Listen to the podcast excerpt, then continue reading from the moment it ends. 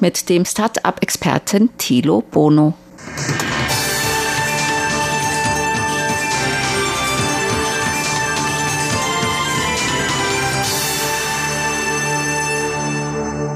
Herzlich willkommen bei Aktuellem aus der Wirtschaft. des begrüßt Sie Frank Piewitz. Heute der zweite Teil des Interviews mit dem Berliner Startup-Experten Thilo Bono, Gründer und Geschäftsführer der in Berlin ansässigen PR-Agentur Piabo.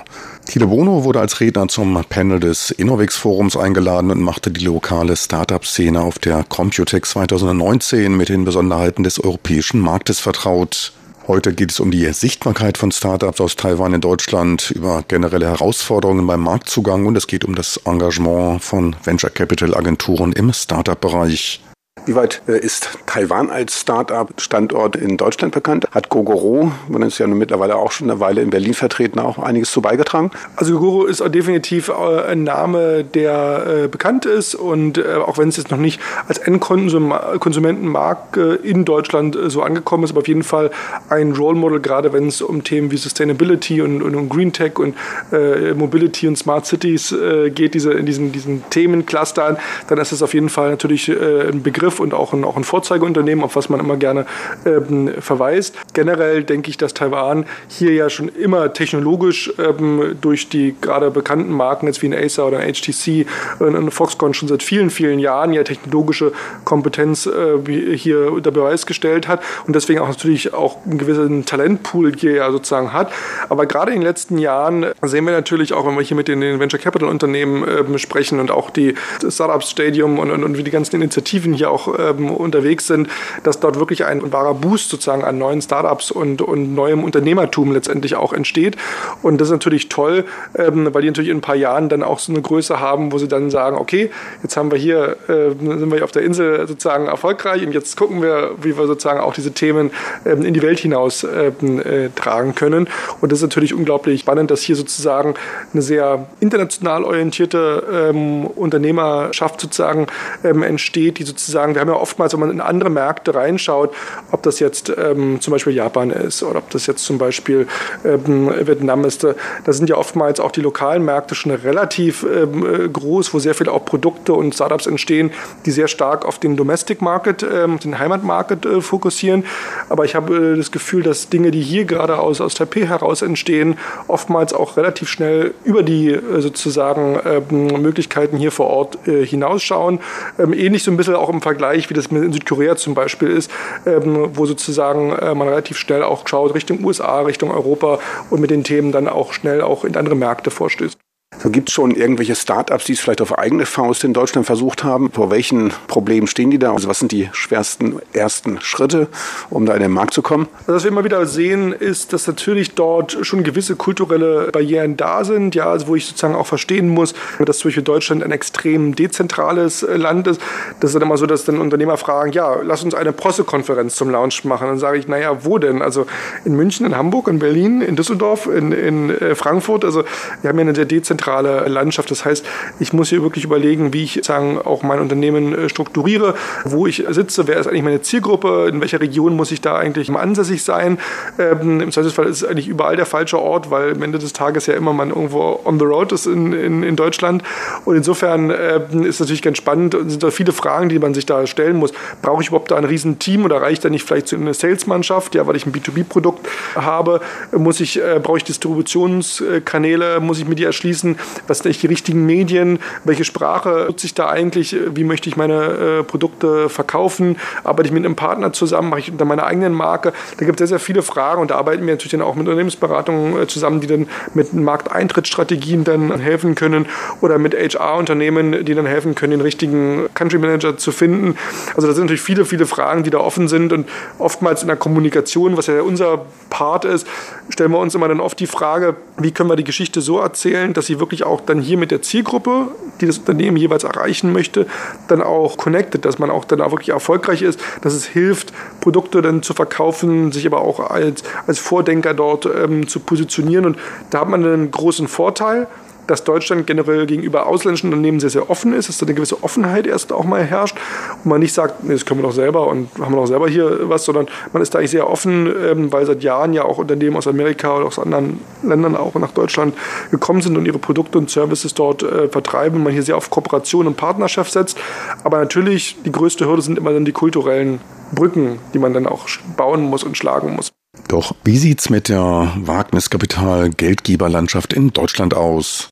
Also in Taiwan spielt ja Venture Capital schon seit eh und je, also eine richtig wichtige Rolle bei Finanzierung von Unternehmen.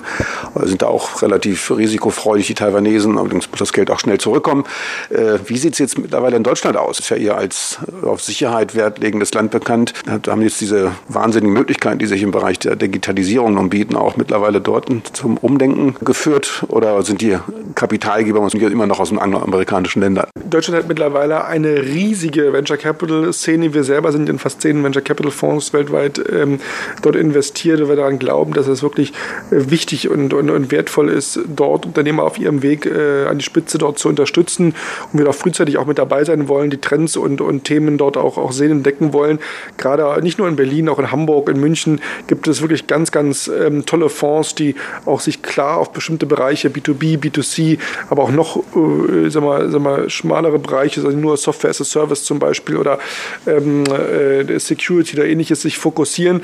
Und da gibt es wirklich von, von der Seed-Runde bis hin zu wirklich Growth Funds äh, mittlerweile alles, was das äh, Herz begehrt. Da ist wirklich in den nächsten, in den letzten fünf bis zehn Jahren eine wahnsinnige Entwicklung gemacht. Das heißt, natürlich, wenn ich jetzt so eine super große Runde äh, machen möchte und ich suche jetzt Unternehmen irgendwie, keine Ahnung, 100 ähm, Millionen etc., ähm, dann wird man an angelsächsischen Fonds nicht, äh, auch nach wie vor nicht vorbeikommen.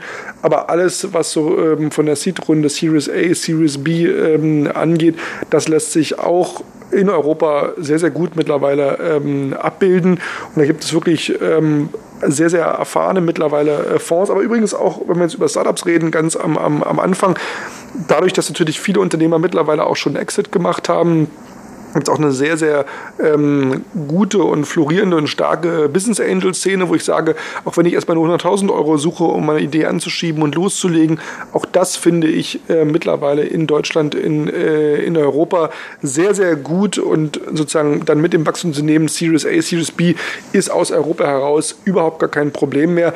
Ähm, insofern da toi toi toi, da ist wirklich eine ganz tolle Landschaft entstanden und es ist mittlerweile so, dass sozusagen eigentlich ein guter Gründer mit, mit guten Zahlen Zahlen sich eigentlich aussuchen kann, woher das Geld bekommt, wenn er seine 2, 3, 4, 5 Millionen ähm, äh, dort sucht. Also da ist wirklich ein großer äh, Wind of Change. Das kann man nicht anders sagen.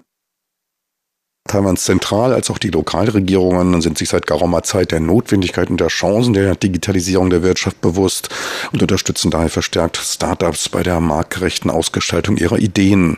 In dem von der Regierung verkündeten Aktionsplan soll ein förderliches Ökosystem für lokale Startups zur Entwicklung ihrer Potenziale geschaffen werden, aus denen dann Rollenmodelle entwickelt werden sollen, an denen sich die nächste Generation von Startups orientieren kann.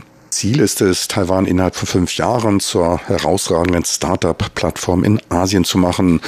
167 Millionen US-Dollar werden dafür als Investitionsbeihilfen jährlich zur Verfügung gestellt. Zur weiteren Belebung der Startup-Szene hat man die Bestimmungen des staatlichen Entwicklungsfonds NDF für Startups gelockert.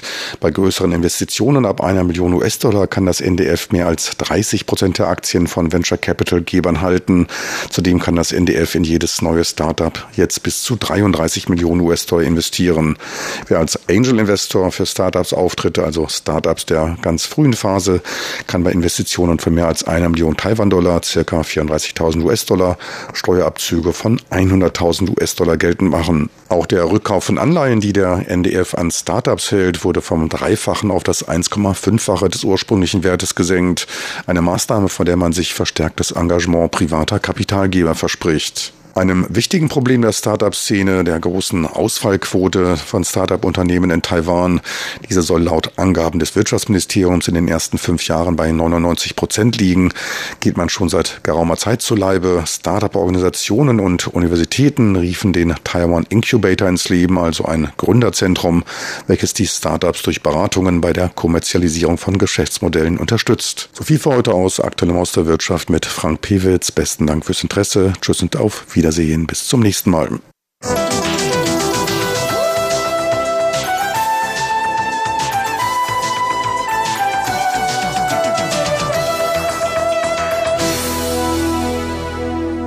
Sie hören Radio Taiwan International. In Rund um die Insel mit Elon Huang geht es.